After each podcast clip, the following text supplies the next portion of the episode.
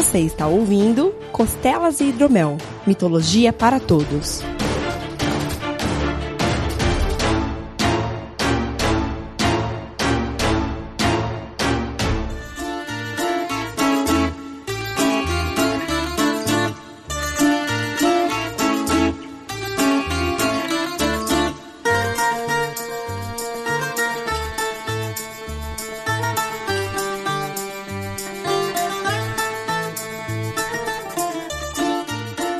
Saudações mitológicas, meus caros. Bem-vindos a mais um Costelas e Hidromel, seu programa sobre mitologia. Eu sou o Guilherme Vertamati, e se o Meia-Lua fosse um panteão, definitivamente o deus da delícia seria o Bach. Não tem um final de semana que esse maluco não manda a foto da cerveja que ele tá tomando, da festa que ele tá indo. E a gente aqui gravando podcast pelo domingo. Exatamente, exatamente. Aqui é Renato Seveniani e esse aqui deveria ser o meu deus preferido. Acho justo. Deveria. Ele é um deus bacana, cara. É um deus polarizado, assim. É, então. Meio da loucura, mas. É. Mas tem, tem mais histórias bacanas do que eu imaginava. Pois é, pois é. E, pra quem não pegou todas essas referências perdidas, hoje a gente vai falar de Dionísio, ou o deus Baco para os romanos. É, exatamente. Também conhecido como o Zargreu. Zargreu?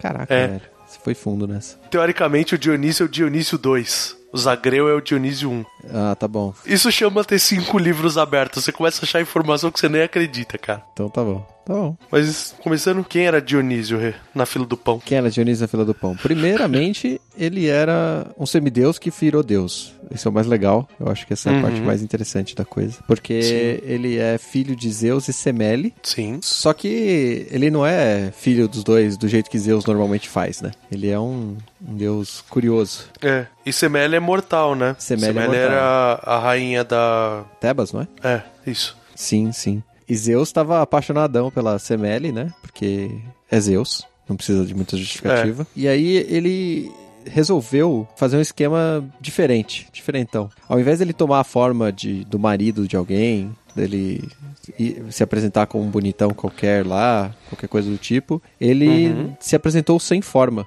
Ele foi como um espírito Olha só. né? E aí o que acontece? Ele chegou lá como espírito e tal, deu aquelas acariciadas na Semele, a Semele percebeu que se tratava de um deus e tal, e isso atiçou ela também, né? E ela falou, não, beleza, é um deus aqui, tá de boa. Uhum. Né? Eles tiveram seu caso de amor ali, uma certa noite de calor na Grécia, Hum, delícia. e dessa relação, a Semele ficou grávida de Dionísio. Só que pra variar, a dona Hera ficou sabendo dessa palhaçada toda, né? Ah, meu. Semideus ela pode pegar no pé, né, cara? Não É. tem como. Exatamente. Tem como punir alguém, né? Uhum. Então ela fez o quê? Ela chegou lá na Semele, né? Falou: Olha, o negócio é o seguinte: eu sei quem é o Deus que ficou com você e tal, quem é o pai do seu filho. E é o seguinte: pra você saber quem é, é, a próxima vez que voltar, você pede pra ele que cumpra um desejo seu. Né? Pede pra ele prometer que vai cumprir. E não, não fala o desejo antes, óbvio. E pede pra jurar sobre o rio Styx ainda por cima. É, pois é. Aí a Semele falou, beleza, fechou. Certa noite, né, Zeus voltou e tal, e ela virou e falou assim, ah, isso aqui tá muito legal, tá muito bom, mas é, eu precisava que você realizasse um desejo Tava meu. tocando, isso aqui tá muito bom, isso aqui tá bom demais. Quando ela fez o desejo. Ai, caramba. E aí ela falou assim, ah, então, mas é, eu queria, queria muito uma coisa, você podia realizar, né, esse meu desejo e tal, né, já que você é um deus, né? Aham. E assim, promete pra mim, né, que você vai realizar e tal, não sei o que lá. Aí o cara, ah, mas qual é o desejo? Não, não. Primeiro você promete que você vai realizar, depois eu te falo o que, que é, né? Porque senão aí você pode falar que não vai fazer, né? Aí ele, ah, tá, né? Meio contrariado, assim, falou que tava querendo pegar a Semele de novo, né? Tal, não sei o quê. É, ela devia estar com o pinto dele na mão, né, cara? Tipo, pedindo isso. Tá lá, tipo, ah, faz um favor pra mim, vai, com aquelas carícias lascivas e tal. Certeza, cara. É. O cérebro dos Zeus não estava funcionando naquele Não, momento. não estava. Estava pensando com a cabeça errada, obviamente. É, exato. É só o que ele faz, né? É, então. E aí ele falou: Não, tudo bem, tudo bem. Pro- Prometo pelo Rio Estige que eu vou cumprir seu desejo aí. Vou realizar seu desejo. Uhum. Ela falou assim: Tá bom. Então, é, você tá vindo aqui dessa forma invisível, né? Essa coisa esquisita e tal. E eu queria muito, muito que você se apresentasse do jeito que você realmente é. Uia. Aí ele ficou puto, né? Primeiramente, porque não é assim que ele trabalha, né? não tô aqui pra me apresentar do jeito que eu sou, tô aqui pra me apresentar do jeito que eu quero. Né? Se eu quiser virar um pato pra transar com você, eu posso virar um pato. Exato, né? Se eu quiser virar um cavalo e transar com outro cavalo, igual o nosso colega do norte ali, eu também posso. Né? Mas ele prometeu e ele jurou pelo rio Stige, né? Então ele tinha que cumprir. E aí ele se apresenta como Zeus, né? O rei dos trovões, uma forma brilhante, elétrica, com calor absurdo dos raios, né? E a Semele morre. Né? É fritar ela. Morreu torradinha. Uhum. E aí acabou, né? Acabou a história. Só que o que acontece? Quando é- acontece isso daí, o Zeus já é malandrão, né? Já sabe o que tá acontecendo. Tem filho dele ali. Ele de alguma forma é, consegue extrair do ventre da Semele o Dionísio. E para continuar a, a geração, né? A gestação do Dionísio, ele coloca o Dionísio costurado em sua coxa, Ó. né? Não sei por que a coxa, mas foi na coxa. Uhum. Tem a, a explicação da questão assim de como que é o deus, né? Porque a coxa, ela é o representativo, teoricamente é o maior músculo que eles consideravam Ah, do tá. corpo humano. Entendi. Então, assim, é uma representação de força e virilidade ímpar. Hum, Como Zeus não poderia colocar, não tem útero pra colocar, e ele não poderia, sei lá, colocar o feto dentro do saco dele, poderia. Ele poderia. poderia, né? Poderia Ele é ser, Zeus, ele poderia. né? Mas o local mais masculino do corpo seriam as coxas, Ok, tá bom. por causa da, da potência muscular que ela teria. Então, Roberto Carlos, lateral da seleção brasileira, é um ser extremamente masculino. Exato. Muito bem, Hum, delícia de pernas. né? É, é por, isso que, por isso que a maioria das mulheres assiste futebol da seleção italiana, né? Pra ver a perna dos italianos. É, então, olha aí. É por isso que eu assisto rugby. Não, pera. Com a roupa agarradinha ainda. Exato, orra. Ué. Bom, de qualquer forma, o Di- Dionísio se forma, né, na coxa de Zeus ali, termina, né, e coisa, e nasce da coxa de Zeus. Uhum. Nada ali acontece de errado nesse período ali. Aí algumas versões dizem que ele entrega o Dionísio para as tias dele, outra que ele entrega para as ninfas, outra que as tias e as ninfas são a mesma coisa. Então tem aí algumas versões de quem cuidaria de Dionísio enquanto ele é um bebê, criança, etc. Ah, legal. E parece que o próprio Hermes que ajuda ele a colocar, né? Eu acho que pela questão da velocidade do Hermes de conseguir salvar o feto Aham. e colocar dentro da coxa de Zeus, assim, né? O, o deus que auxilia Zeus a fazer isso é o Hermes. Ah, entendi. É, eu acho que não daria tempo. De boa, assim. Mesmo Né? Hermes sendo muito rápido, não daria tempo. Então eu acho que Zeus fez tudo sozinho. É, então, aqui tem umas coisas interessantes, antes da gente partir pra criação do crescimento do Dionísio. Sim. Tem umas coisas interessantes assim de tipo, por que que ele vira um deus? É, porque ele é um semideus, né? Nesse- até o momento em que ele está no ventre da Semele, ele é um semideus. Exato, exato. Qualquer nascimento de um deus com um mortal dá um semideus, não, não nasce uma divindade. Exato. Só que o que acontece? O efeito da apoteose dele, dele se tornar um deus, tem duas ligações. A primeira, que é mais direta, é simplesmente a questão assim, é o batismo pelo fogo. Tá. Teoricamente, o feto morre junto com a semele e ele é ressuscitado dentro da coxa de Zeus. Ele é colocado lá dentro e ele revive por causa da energia vital de Zeus. Então ali ele se tornaria um deus. Certo. Mas isso aí, isso aí vai um pouco. torna uma situação futura repetitiva, né? Mas tudo bem. Ah, sim. E tem uma outra que também, vamos dizer assim, gera uma certa redundância, que é a história do próprio Zagreu. Porque, teoricamente, Zagreu, que seria o. Eles não falam em reencarnação, em espírito, essas coisas em nenhum momento da mitologia grega.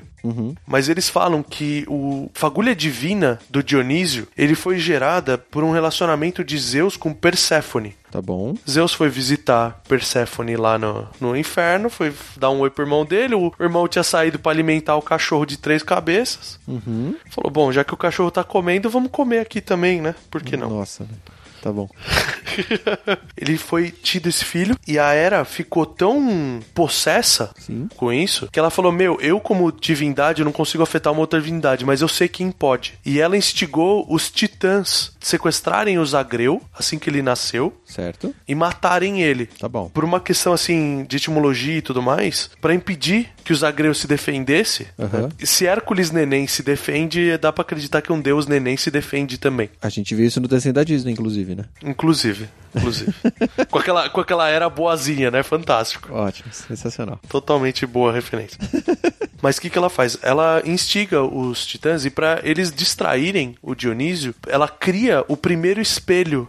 Ela dá o espelho para os titãs levarem e colocarem na frente do neném. Porque é uma coisa que a gente falou num cast lá atrás, que a gente tava falando sobre o Perseu, da questão que o espelho é o símbolo da reflexão, no sentido de você pensar. Certo. Eles colocaram o espelho na frente da criança para ela começar a enlouquecer. O espelho teria a função dela começar a pensar na própria existência e enlouquecer. Ok. Então ela não se defende, eles raptam Dionísio, né, os agreu. Aham. E aqui vem uma parte interessante, que eles cozinham, vamos dizer assim, separam os agreu em várias partes, desmembram ele, cozinham ele numa panela Aham. e comem, né, Pra absorver aquela energia divina. Só que Palas Atena estava observando aquilo, né? Ela chegou a tempo e ela consegue pegar o coração de Zagreu. Então eles comem todo o resto. Obviamente Zeus fica puto, desintegra a galera com seus raios. Aham. Aquele coração ele é guardado. Quando a Semele morre, e eles fazem o processo de colocar o Dionísio na coxa de Zeus, Atena traz pra ele o coração pra ele comer também. Então a energia vital, né, a essência divina do Zagreu passa pro Dionísio porque Zeus come esse coração. Ah, entendi. Entendeu? Por isso que ele deixaria de ser um semideus e para- passaria a ser um deus completo. Entendi. Que é um puta rolê, né? Só pra justificar. É, e os titãs têm outra função também na história do Dionísio, né? Na versão que eu pesquisei aqui, que também é de mandar, que a Hera também mandou matar, né? Aham. Pediu pros titãs matarem. Ah, legal. Só que aí é já quando ele já estava sendo cuidado pela tia ou qualquer coisa do tipo. Ah, entendi. Eu vi em algum momento também que tinha essa versão, né? Porque o. Qual que é a justificativa? Quando o Dionísio tá crescendo, ele vai passar, né? Primeiro, ele sendo criado, né? Na linha que eu tô escolhendo aqui, dessas várias. Sim, sim. Que ele tá sendo criado por ninfas e sátiros. Sim. Ele tá sendo criado perto de um local onde tem parreiras, né? Uma caverna. Uma caverna com parreiras. Isso que é o mais legal. Não, uma caverna perto de parreiras, né? Ah, Pelo tá amor bom. de Porra, como é que você vai criar uva dentro da caverna, É, né, é, é mágica, é mágica. Estamos falando de Deus né? aqui. Mas o que acontece? Ele colhe, né? Ele tinha o costume de colher os vinhos ou as frutas e fazer o suco, né? Amassar e fazer o suco. Só que acontece, no momento de festividade, ele faz o suco e esquece de guardar o suco devidamente. Então ele deixa lá e vai se divertir com os sátiros e as ninfas, e aquele suco vira o vinho É, fermenta. né? né, fermenta e acaba virando vinho e é assim que seria a invenção. E por causa disso ele passa a ser a entidade relacionada ao vinho, a, a embriaguez também, né, a questão das festividades e uma coisa que eu acho bem interessante é que eles relacionam a todo o êxtase e o extremismo religioso. É, isso já é uma forçação provavelmente posterior, né? Porque a, a versão que eu vi aqui é que por, o vinho estaria atrelado ao Dionísio por conta do Dionísio ser um deus digamos bipolar, que ele era extremamente bondoso, positivo, né, de qualquer forma. Uhum. E a outra ponta é que quando você consome o vinho, né, você pode ser uma pessoa alegre, divertida, né, melhorar a sua interação com as outras pessoas, como ela pode trazer do fundo de você a raiva, a destruição, né, o, o- aquilo que é mal. Então, Sim. Estaria atrelado a essa situação também, né? Não só ele tem as coisas boas que o vinho traz, tem as coisas ruins que o vinho traz igualmente, assim, né? Então ele seria um Ah, deus sim. dual, né? E você falou que ele seria criado pelas ninfas. Na versão que eu tenho aqui, ele seria criado próximo ao Monte Kitairon, que fica entre Tebas e Eleusis. Ah, que legal. E aí, nessa versão, né, que ele é criado nesse pedaço do, do Monte Kitarion, ele seria criado por três tias, Ino, Agaui e Autonoe, quase nomes Aham. japoneses. Quase. E que elas teriam abandonado os maridos pra cuidar do Dionísio, e por isso que elas fugiram pras montanhas. E aí vem a parte da confusão, que às vezes elas eram citadas como se elas fossem as ninfas de Nisíades, ou Nissa, depende de Aham. qual a versão. E algumas vezes elas eram é, separadas, né? Eram duas versões diferentes ali. E que o, o mentor dele, nessa situação, seria o sátiro Selenus. Que seria o rei dos sátiros, né? Isso. E aí teria essa situação, né, dele ser um deus criado por um deus das montanhas, né, pelos rei dos sátiros ali. Sim, inclusive essa versão dele ser criado pelos Selenos é o a versão que abre a história do rei Midas, né? Ah, verdade. É interessante que o Dionísio ele tem bastante relação com várias histórias famosas, né? Sim, sim, ele tem um, alguma participação, alguma. E são ações, assim, pequenas, mas extremamente importantes, né? Sim, sim. É bem, bem legal isso de, dessa, dessa entidade. Uhum. Mas você falou do negócio dele ser bipolar e tal. Ele não é bipolar, ele ter o distúrbio bipolar, tá, gente? Ele é bipolar de ter características de dois lados. Isso. Ele representa. é, ele não tá no meio do discurso e muda o que ele tá falando é. e grita, grita, grita, chora, chora, chora, ri, ri, ri, né? Não tem como. Não é isso. É interessante porque, teoricamente, isso é exacerbado pelo vinho e é a maneira que era encontra uhum. de, vamos dizer assim, afastar ele de alguma maneira. Sim. Porque ela enlouquece ele, pega aquela fagulha da insanidade que ele já tinha e exacerba. Uhum. E ele sai para viajar pela Ásia, o que é muito interessante, assim, porque você começa a achar várias referências a deuses de outras mitologias que têm alguma ligação com o Baco. Uhum. A própria questão, assim, dele ter sido desmembrado, tirado uma parte, para ele ser revivido depois, fazer uma relação direta com Osíris. Uhum, entendi. A questão da morte da mãe dele pelo fogo, a renascer e a ressurreição dele tem a relação com a Fênix. Uhum. Então, assim, eles vão puxando ganchos históricos, né, etimológicos, uhum. bem legais e todos, assim, dos deuses do Olimpo, uhum. poucos têm relação com a Ásia, mas alguns têm, e o maior expoente é o Dionísio. Faz sentido, inclusive, porque provavelmente o vinho não foi criado na Grécia, foi criado no Egito, né? Exato, exato. É contado toda essa história, né? Um, tanto o Bullfinch quanto o tem um brasileiro, né, que é o Junito de Souza Brandão, uhum. que também é um historiador grego. Uhum. Eles falam que toda essa história que a gente contou, toda essa maluquice, uhum. é que precisava viabilizar de alguma maneira você ter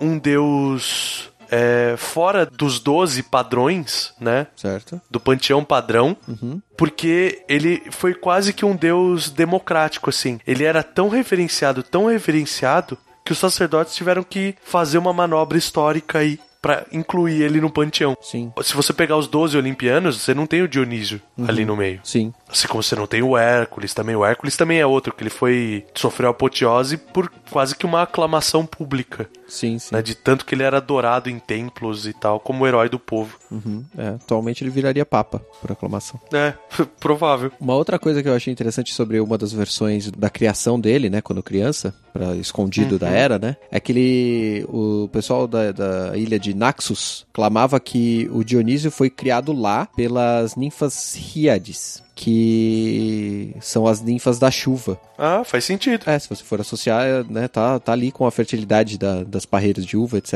a época das chuvas, esse tipo de coisa, né? Uhum. E que aí, ó, uma parte legal é que as Ríades são partes de uma constelação, né? Foram transformadas em estrelas. Ah, que legal. Eu vi um que a ele fica tão poderoso nessa viagem dele porque ele vai ganhando força uhum. durante a viagem. Quando ele volta, ele desce até o Hades. Sim para pegar a alma da mãe dele de volta. Ah, sim, tem essa parte também. Uhum. Para recuperar a, a Semele e, vamos dizer assim, é colocada nos céus também entre a constelação de Sagitário e do Serpentário. Uhum. Justo, justo. A gente tem aquela imagem do Baco romano que ele é extremamente gordo, fanfarrão e tudo mais. Uhum. Mas se você pegar as estátuas e artes do Dionísio, ele é tão esbelto quanto o Apolo, por exemplo, sim, né? Sim. Ele é super envolvido com guerra guerras, ele conquista boa parte da Ásia. Então, nessa parte dele ser envolvido com guerras, inclusive, tem a parte dos espartanos dizerem que o Dionísio foi criado em Esparta porque ele e a mãe dele estavam presos dentro de um, de um baú que acabou parando nas praias de Esparta, assim. Que conveniente, né? Todo é. mundo quer um pedaço da história, né? Exato. A partir do momento que ele é um dos deuses que o, a população mais gosta, que tem maior referência ou reverência a ele, né? Uhum. Faz parte de cada cidade-estado da época, né? Querer um pedacinho. Sim. E tomar o Deus para eles, digamos assim, né? É, então. Aí tem, só para ter uma ideia da via sacra que ele fez, uhum. quando ele é enlouquecido pela Era, Sim. Ele vai pro, primeiro pro Egito, fica um tempo lá, passa pra Síria, até a Frígia. Quando ele chega na Frígia, a Cibele, né, a deusa Cibele, que seria a Ceres, Sim. ela purifica a mente dele. Ela consegue curar a loucura. Uhum. E aqui que tem o um encaixe de por que, que ele é relacionado ao êxtase religioso, porque a maneira que ela tem de curar ele é tornar ele o deus dos ritos, né? E do, e do culto que é chamado orgiástico, que é de orgia mesmo. Aham, obviamente. Então, por isso que ele passa o vinho e os bacanais e tudo passam a ter um que religioso também, né? Ritualístico. Uhum. Sim, sim. Como ele já estava na Ásia, ele continua a viagem, né, até a Trácia e o rei Licurgo persegue ele durante um bom tempo junto com as Mênades, né? Eu não sei se a gente falou aqui, mas as Mênades são as seguidoras dele. Certo. São mulheres que estão constantemente em êxtase religioso. Certo. Aham. Trêbadas, trilocas, não só de bebida, mas de religiosidade também. Sim. Que também podem ser chamadas de bacantes, depois dos romanos. E então o rei Licurgo persegue e tudo mais, e vamos dizer assim, ele é completamente encurralado numa ilha e só não é destruído porque Tétis, né, salva ele, que é a, a ninfa. Sim, sim. Dos mares, né? Isso, consegue salvar ele. Zeus fica puto, o que, que ele faz? Ele pega o Licurgo e fala: Já que você tá perseguindo meu filho louco, eu vou te deixar louco também.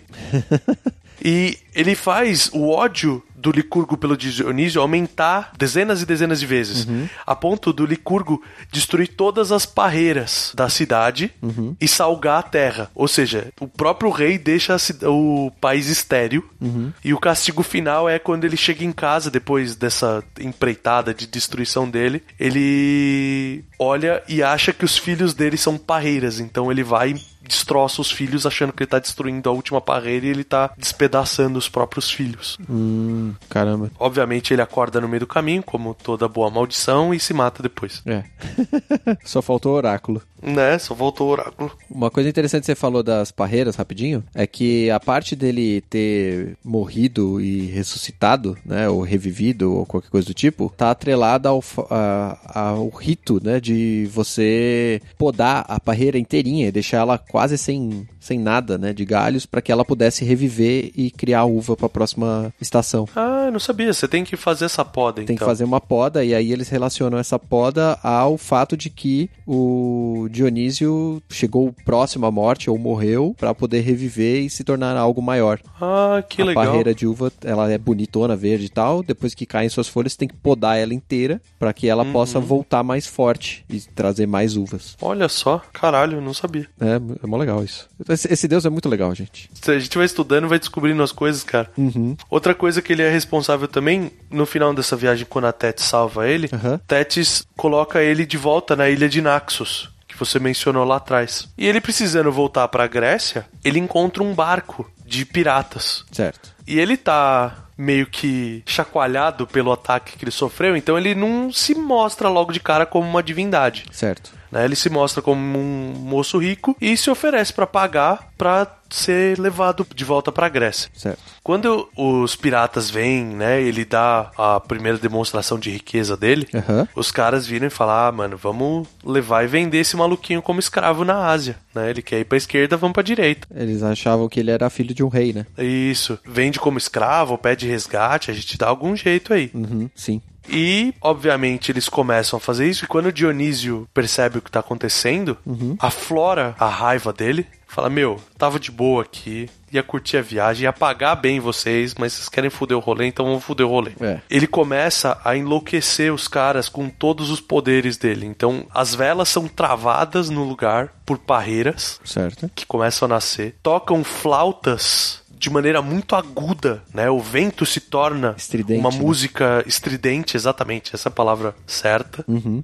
Toda a água potável que eles tinham se torna num vinho amargo, né? Então, e eles não têm o que beber, eles começam a se embriagar, que acentua ainda mais a loucura, a ponto de a única solução que eles têm é se jogar no mar. Eles desistem Uhum, sim. e o interessante é assim, quando eles se jogam no mar, Aham. o corpo deles começa a se metamorfosear Certo. e eles são todos transformados em golfinhos. Golfinhos, especificamente golfinhos. É, golfinhos. Ok. Que aí vem o conceito dessa dualidade do Dionísio, de que se você, vamos dizer assim, já puniu a pessoa, você não precisa terminar de avacalhar, entendeu? Então ele fez a punição, enlouqueceu todo mundo, transformou eles em golfinhos, pra eles, como eram todos homens do mar, não precisarem voltar pra terra, né? E meio que golfinho é o topo da cadeia alimentar ali. Tá bom. Uhum. E o outro conceito é de que, como ele tinha precisado de ajuda e não tinha conseguido, Uhum. ele criou esses animais, os golfinhos, para ajudar os náufragos. Que aí vem aquela lenda de que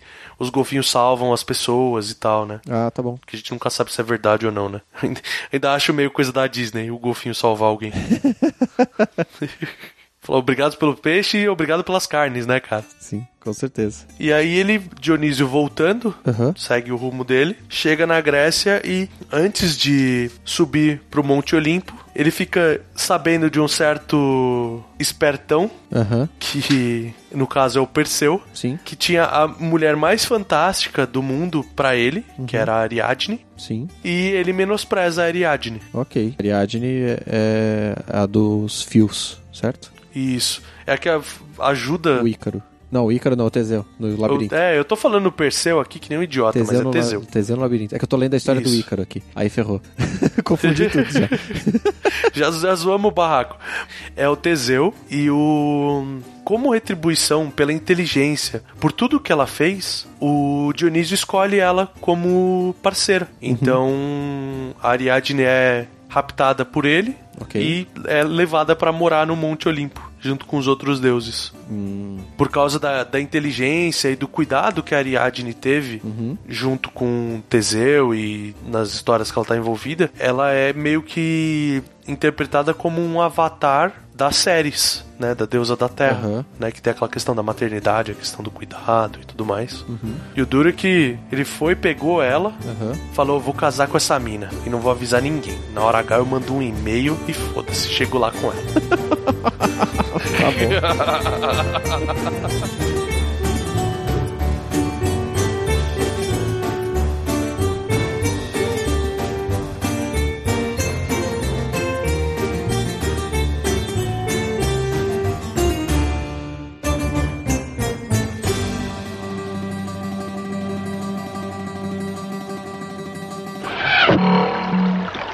Message for you, sir.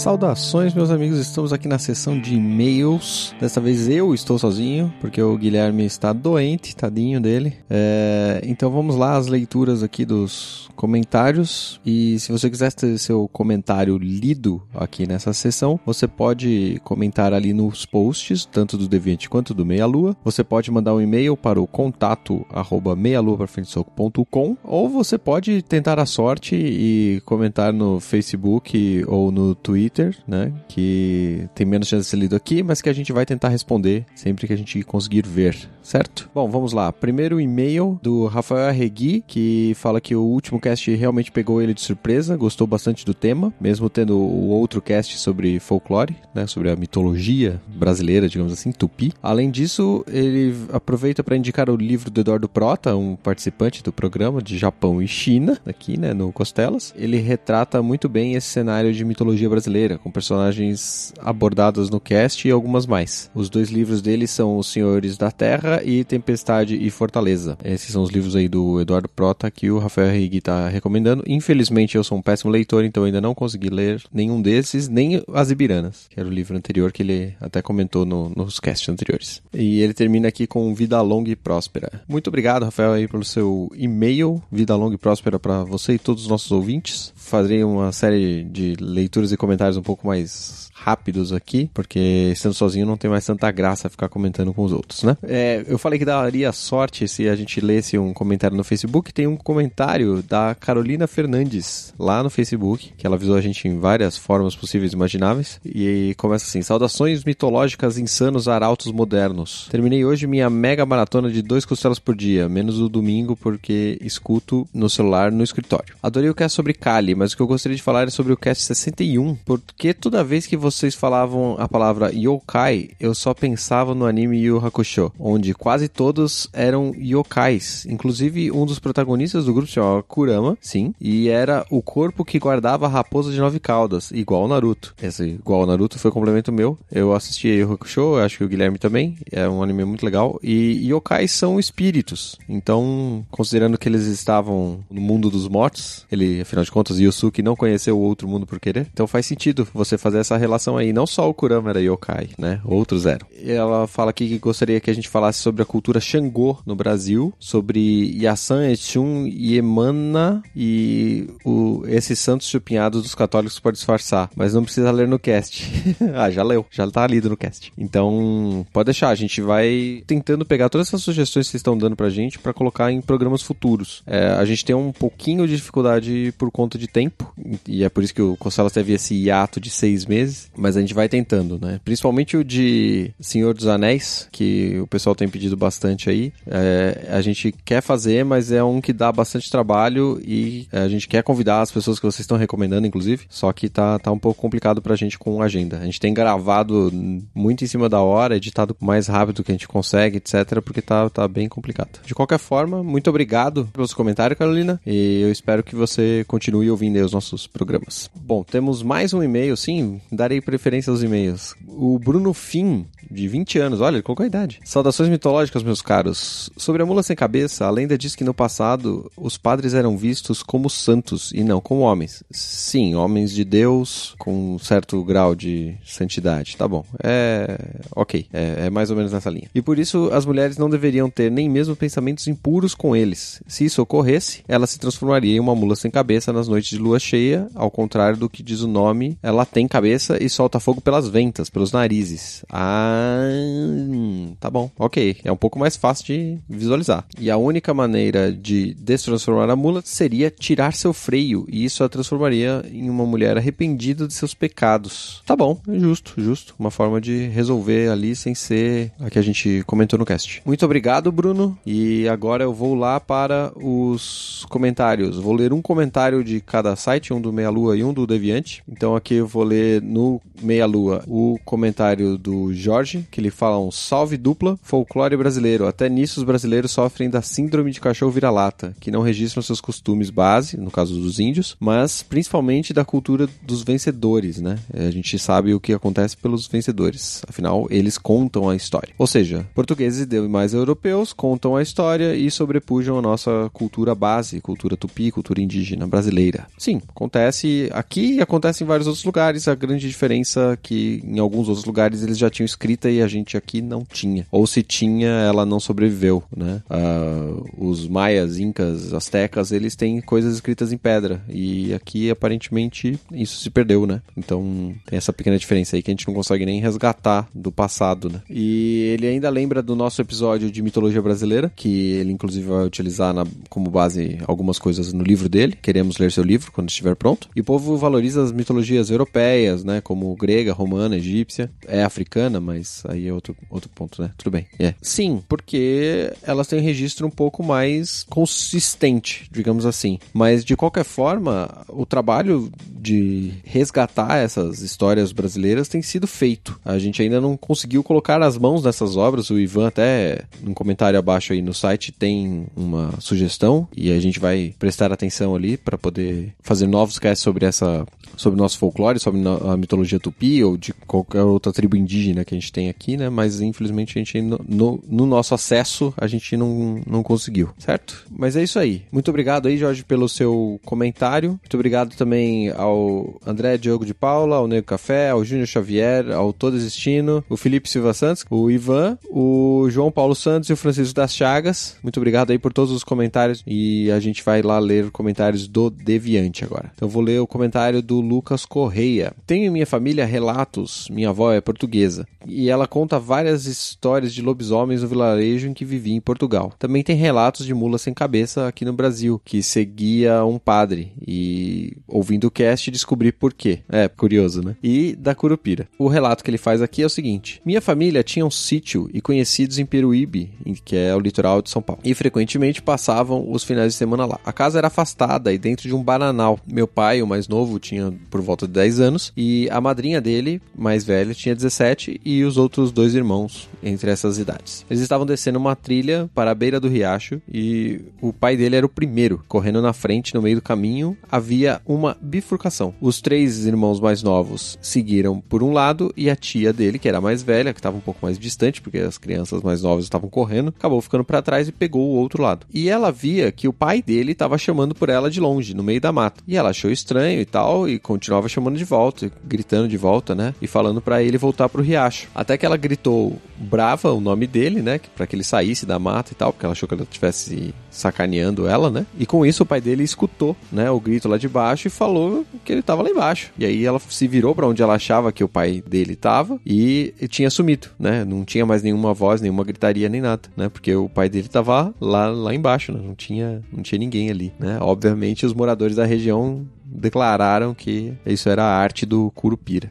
Boa história, cara. Boa história. Obrigado aí, Lucas, pelo seu comentário. Muito obrigado aos outros que comentaram aqui no Deviante. O Júnior Xavier, Fabrício Leite, a Isa Próspero, André Miola Bueno, o João Nunes Rios, o Júnior Nicolau, o Marcos, o Errar Faz Parte, o Fred Walter, que deixa um link do portal dos mitos, que tem algumas lendas interessantes, eu vou dar uma, uma lida, e o Breno Machado. Muito obrigado aí a todos que comentaram. Se você quiser participar aqui dessa sessão, faça o seu comentário ali, ele pode ser selecionado para estar sendo lido aqui nesse, nesse cantinho por eu, pelo Guilherme, e até o próximo programa. Muito obrigado aí. Falou!